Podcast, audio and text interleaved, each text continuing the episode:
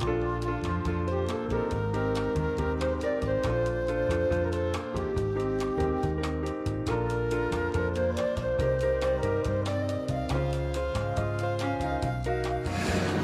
至于创业项目的选择上面的话，我则我的建议啊，就是纯粹是从自己的想法去，呃，去分析吧，我更建议大家去选择一些靠自己的兴趣、靠自己所在拥有资源比较多的方面，嗯去进行创业。嗯。而创业的项目的话，选择的话，可能更多的是去往深里面去挖。嗯。就比如说，呃，我在做餐馆，嗯。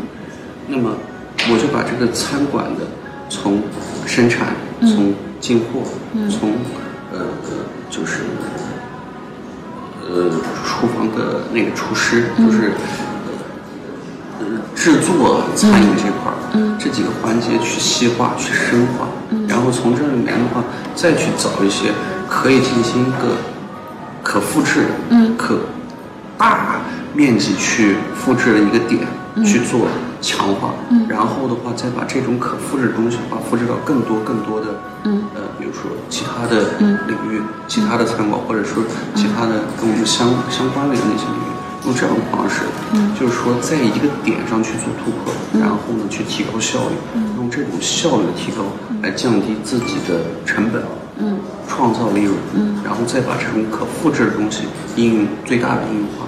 这种方式的话，我觉得现在去做的话是比较合适的。嗯而是相当于一些跟风的那种创业，呃，可能失败的可能性会比较大。为什么呢？就是，新的东西刚出现的时候，你再去接触的时候的话，你自己的如果是没准备好的话，你很容易去被其他人的模式去陷进去。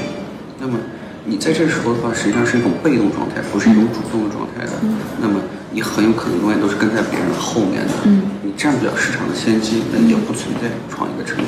嗯所以，呃，我觉得创业要选择项目的话，还是从自己自身的一个是优势，拥有的资源优势也好，还包括自己的兴趣的优势也好，从这方面去选择，而且的话，去深挖某一个单个的点做复制，这样的方式的话，成功的可能性会更大。